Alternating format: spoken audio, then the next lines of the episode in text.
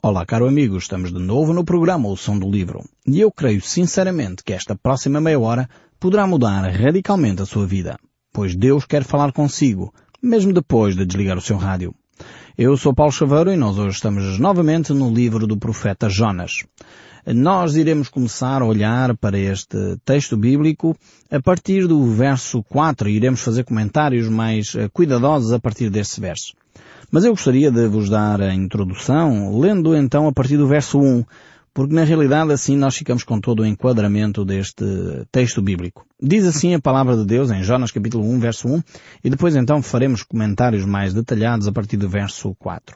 Diz assim, Veio a palavra do Senhor a Jonas, filho de Amitai, dizendo, Dispõe-te, vai à grande cidade de Nínive e clama contra ela porque a sua malícia subiu até mim. Jonas se dispôs, mas para fugir da presença do Senhor, para Tarsis. E tendo descido a Jope, achou um navio que ia para Tarsis. Pagou, pois, a sua passagem e embarcou nele para ir com ele para Tarsis, para longe da presença do Senhor. Nós já falámos um pouco e só vou dar um resumo para nos enquadrar então aos ouvintes que nos acompanham a partir de hoje uh, neste, neste texto bíblico Vemos aqui então uh, Deus a trazer a Jonas uma missão. E a missão era ele ir à grande cidade de Nínive. Esta cidade era uma cidade extremamente cruel, era uma cidade eh, que era inimiga do povo de Israel e que tinha práticas eh, de torturas extremamente horríveis.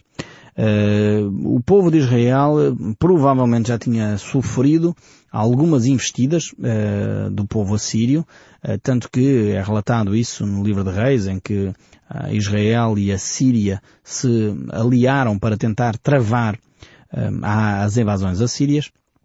Mas a Assíria era de facto a grande superpotência daquela época e Deus estava atento a esta situação. E por isso mesmo Deus envia então o profeta Jonas como missionário, podemos dizer assim, a esta cidade, a ir um povo e com uma, uma missão transcultural.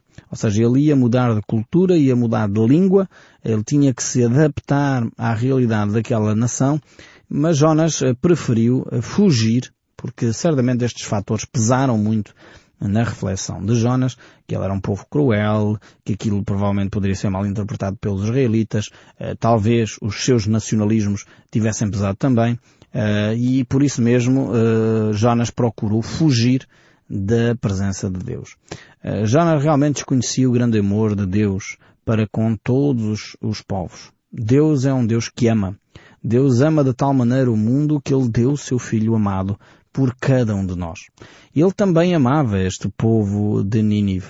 Eh, por isso mesmo ele enviou eh, um profeta para que ele pudesse proclamar uma mensagem, que era uma mensagem que não era muito agradável, era uma mensagem que manifestava o erro desta nação, declarava e punha a nu aquilo que eram as suas falhas como povo, e Jonas tinha esta grande missão. Eu imagino que não seria nada fácil receber uma missão destas, que era apontar as falhas, dizer àquele povo, vocês são cruéis, eh, mais 40 dias, que era a mensagem que ele proclama mais à frente, mais 40 dias e Deus vai subverter a vossa cidade se não se arrependerem. E não era uma mensagem simples. Era uma mensagem difícil. Eh, e por isso mesmo, creio que estes fatores pesaram de uma forma terrível para a decisão de Jonas. Só que ele optou pelo pior caminho. Eh, ele optou por desobedecer a Deus. Em vez dele, talvez, dedicar tempo à oração, procurar em Deus as soluções, dizer, Senhor, eu não entendo como é que tu me fazes eh, um pedido destes, mas eu vou buscar. Não, ele tomou uma decisão radical. Ele colocou num barco, pagou do seu próprio bolso a viagem, para se colocar a, a, a milhas, literalmente, a milhas, eh, pensava ele, da presença de Deus. E aqui Jonas ignorava um, um aspecto. Ele pensava que Deus estava confinado à nação de Israel. E isto levanta-me logo uma, uma ideia clara. É que às vezes nós pensamos que Deus está confinado à nossa congregação. Pensamos, bem, a minha igreja é que é a igreja certa. Todas as outras são erradas. Deus não age nas outras congregações. Isto é uma grande falácia. É, é uma, uma, atitude que não é coerente com as Escrituras. Jonas provavelmente tinha esta ideia. Deus está confinado à nação de Israel. Eu se fugir da nação de Israel, Deus já não vai atrás de mim. Eh, e nós às vezes pensamos o mesmo. Eu lembro-me de um colega que tive que ele dizia, uh, considerava ele que determinada igreja onde ele frequentava era a igreja mais verdadeira.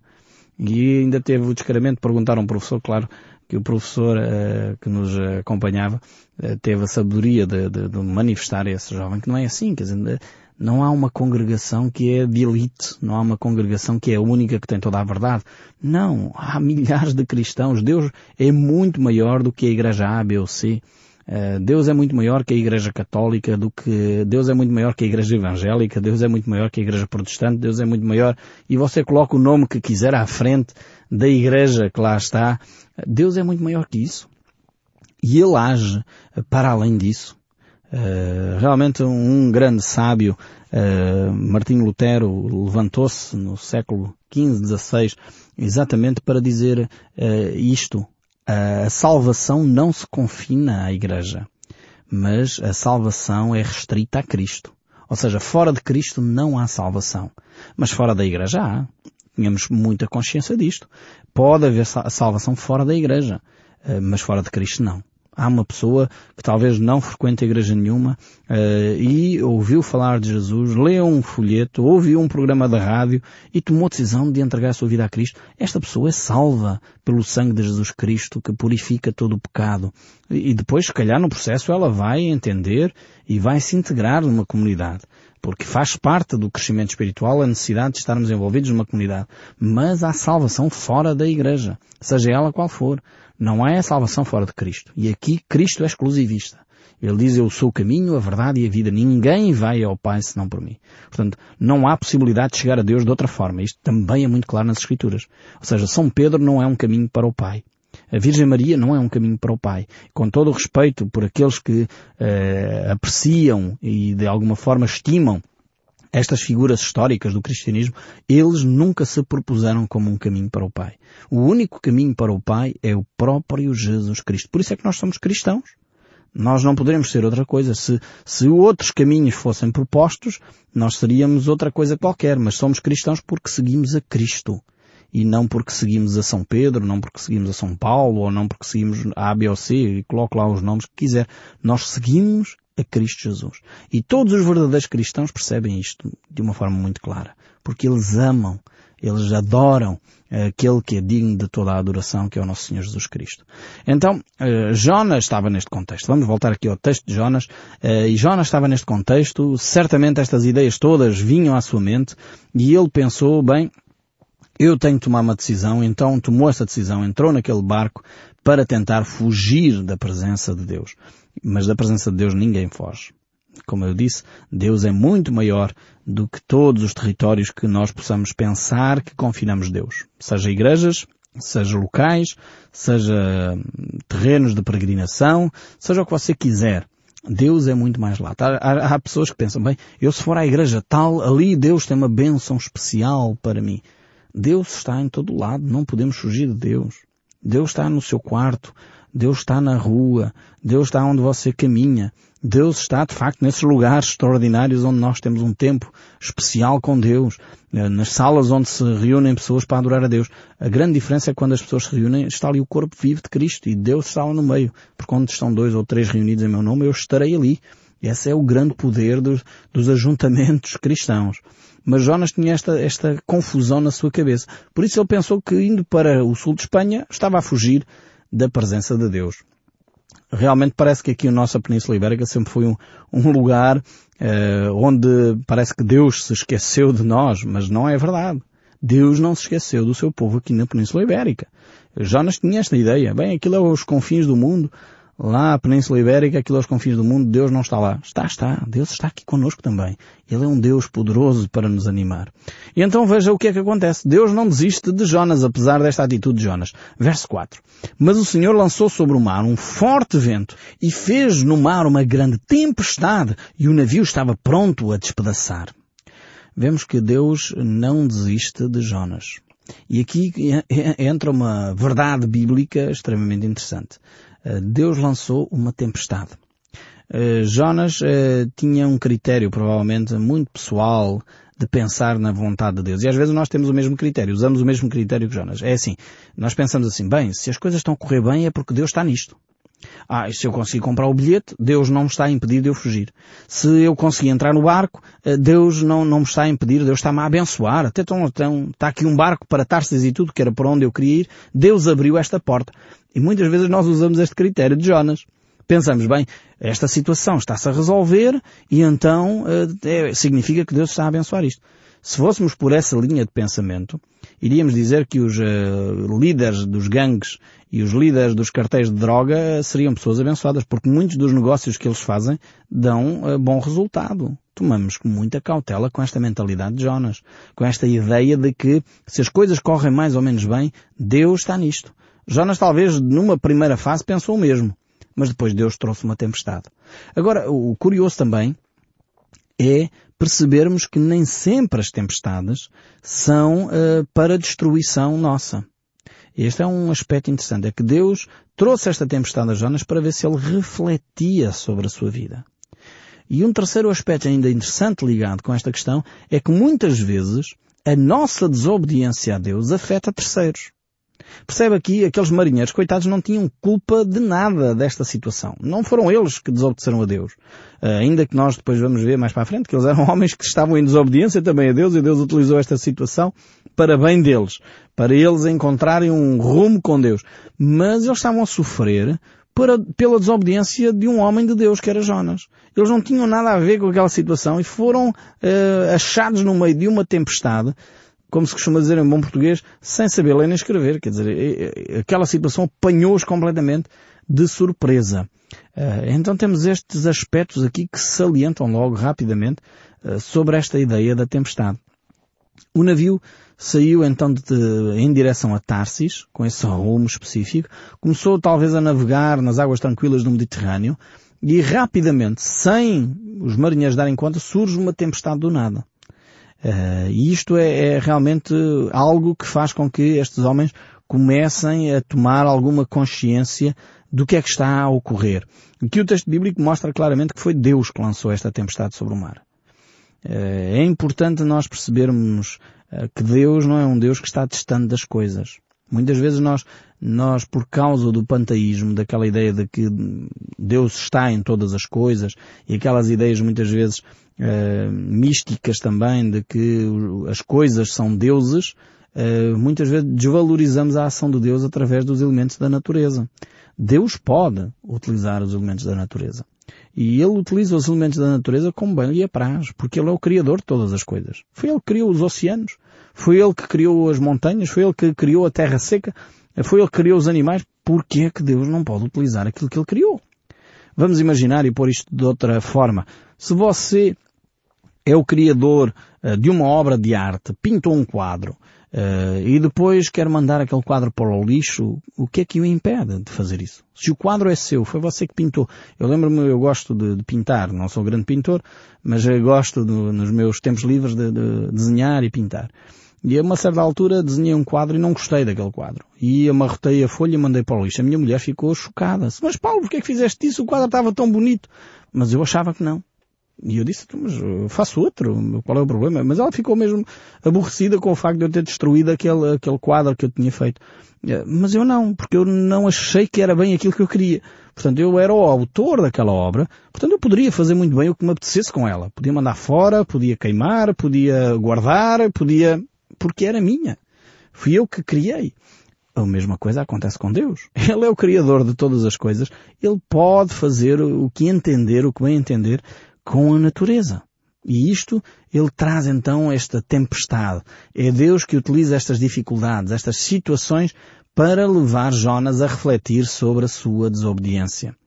O autor de Hebreus nos fala sobre isso quando ele diz no capítulo 11 Outros, por sua vez, e aqui ele vai falar, o autor de Hebreus, que nem sempre as dificuldades uh, são uh, motivo ou são uh, uma consequência da desobediência. Aqui ele vai mostrar o outro lado da moeda o autor de Hebreus, quando ele diz, uh, outros, por sua vez, passaram pela prova de escárnio, de açoites, sim até de algemas e prisões, foram apedrejados, provados, cerrados pelo meio, mortos ao fio da espada, andaram peregrinos vestidos de pele de ovelhas e de cabras necessitados, aflitos, maltratados, homens dos quais o mundo não era digno.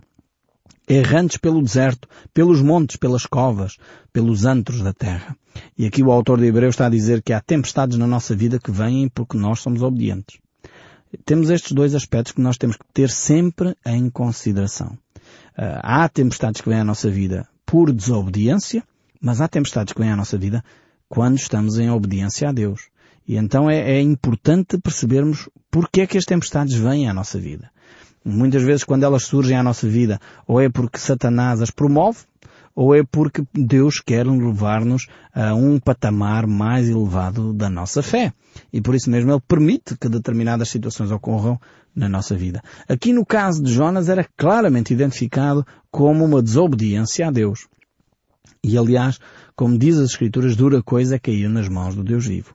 Então esta tempestade abate-se repentinamente sobre aquele navio e o propósito era claramente eh, repreender a Jonas para ver se ele eh, mudava de atitude. E o verso 5 diz, Então os marinheiros, cheios de medo, clamaram cada um a seu Deus e lançaram ao mar a carga que estava no navio para aliviarem do peso dela. Agora veja bem a atitude de Jonas. Jonas, porém, havia descido ao porão e se tinha deitado e dormia profundamente. A tempestade tinha sido enviada uh, por causa de Jonas. Esses homens inocentes, não tinham nada a ver com este assunto, estavam aflitos, cheios de medo, e começaram cada um a procura soluções por si próprio, aos seus deuses, diz aqui. E depois começaram eles próprios a fazer o que era hábito nestas circunstâncias, a aliviar a carga, mandar a carga ao mar para ver se de facto uh, ainda conseguiam salvar a sua pele e salvar o navio. Então, uh, muitas vezes nós somos surpreendidos por este tipo de hum, tempestades na nossa vida e eu creio que temos aqui uma lição para retirar. Nós deveríamos lançar as nossas cargas, como diz Jesus, sobre o próprio Jesus. Lançai sobre mim o, isso, o, vosso fardo. Lançai sobre mim as vossas cargas e aprendei de mim que sou manso e humilde de coração. Este é o primeiro aspecto. Depois nós vemos aqui que Jonas é um homem que já tinha a sua consciência tão cauterizada que nem dá conta da tempestade. Diz o texto bíblico que ele desceu ao porão e ali dormia.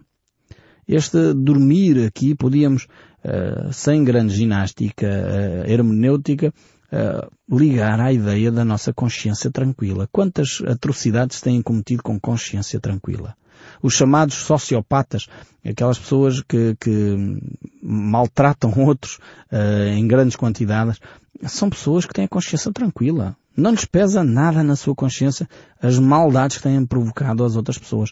Eh, então, ter a consciência tranquila, entre aspas, pode ser sinónimo só de termos a nossa consciência adormecida. Eh, de tanta convivência com o erro, tanta convivência com o pecado, tanta convivência com a injustiça, que faz com que a nossa consciência se habitue a essas práticas e já nem damos conta. Estamos adormecidos como que adormecidos. Jonas estava a dormir no meio de uma tempestade. Todos estavam preocupados, todos estavam aflitos, mas Jonas estava a dormir. E o verso 6 diz, chegou a ele, o mestre do navio, e lhe disse, que se passa contigo? Agarrado no sono? Levanta-te invoca o teu Deus, faz qualquer coisa. Talvez assim o teu Deus se lembre de nós para que não pereçamos. É curiosíssimo aqui. Jonas é acordado por aqueles que não creem em Deus.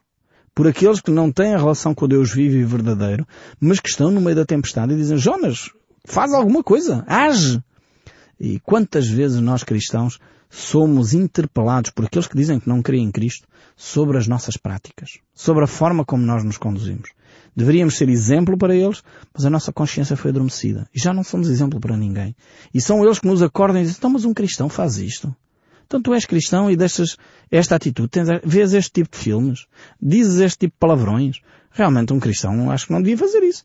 E são os incrédulos que nos sacodem, que nos acordam, que nos tiram dessa dormência da nossa consciência. O verso 7 ainda diz, e diziam uns aos outros, vinde e lancemos sorte para que saibamos por causa de quem nos sobreveio este mal. E lançaram sorte e a sorte caiu sobre Jonas. Aqui não temos um método que seja aprovado por Deus, é preciso dizer isto. Estes homens eram homens pagãos que não tinham consciência de Deus, mas no entanto Deus utilizou até esta situação, e às vezes Deus utiliza mesmo os nossos maus hábitos, para uh, apontar uma verdade. E Deus queria mostrar claramente que o responsável daquela situação era Jonas, e ele fê-lo. E o verso 8 ainda diz, então lhe disseram, declara-nos agora por causa de quem vos sobreveio este mal. Que ocupação é a tua? De onde vens? Qual é a tua terra? E qual é o teu povo? Ou seja, eles estavam a apelar, mostra-nos a razão pela qual eh, esta situação está a acontecer connosco. E, no fundo, estava a interpelar Jonas para que ele desse o seu testemunho. Às vezes nós somos assim, temos tanto cuidado para não falar de que somos cristãos, temos medo de dizer que aceitamos Jesus, temos medo de dizer que ouvimos o programa Som do Livro, temos medo disto e daquilo e daquilo outro, e às vezes são as pessoas dizem, mas diz lá, então, eh, aprendeste isto aonde? E fizeste o quê? Como é que, quem te ensinou isso? E é uma oportunidade tremenda para nós pormos a nossa, eh, a nossa consciência também em ordem. E ele foi interpelado por eles. E respondeu então Jonas, sou hebreu e temo ao Senhor, o Deus dos céus, que fez o mar e a terra. Tremenda declaração esta de Jonas. Um homem que tem a consciência adormecida, mas quando confrontado, ele relembra os princípios que são uh, a sua orientação para a fé. Eu temo ao Senhor, o Deus que fez o mar e a terra. E o verso 10 diz então, então os homens ficaram possuídos de temor e lhe disseram, que é isto que fizeste? Pois sabiam os homens que fugia da presença do Senhor porque lhe os havia declarado. Jonas tinha confessado o seu grande erro, o seu grande pecado, que era tentar fugir da presença de Deus. E por isso mesmo inocentes estavam a pagar, estavam a, a ser penalizados pela desobediência de um só homem. E isto é uma lição tremenda. Nós devíamos retirar esta lição. Não pensemos nós, ah, mas isso é só, só sou eu, eu desobedeci a Deus e eu assumo as minhas consequências. Mentira! Outras pessoas vão sofrer com o seu pecado. Pessoas inocentes, que não têm nada a ver com o assunto, vão ficar privadas de ouvir o seu testemunho. Vão ficar privadas de ver quem Deus é. Vão ficar privadas ou vão sofrer consequência da sua tempestade. Vão sofrer talvez problemas financeiros. Vão sofrer porque estão a ajudá-lo e você está com um problema de saúde ou outra coisa qualquer fruto da sua desobediência a Deus. E isso vai influenciar a vida de outros. Então eles ficaram cheios de medo. E o verso 11 diz, disseram-lhe, que faremos para que o mar se acalme? Porque o mar se ia tornando cada vez mais tempestuoso. Eles perguntam então, e agora? O que é que nós vamos fazer? Respondeu-lhe Jonas, tomai-me e lançai-me ao mar e o mar se acatará.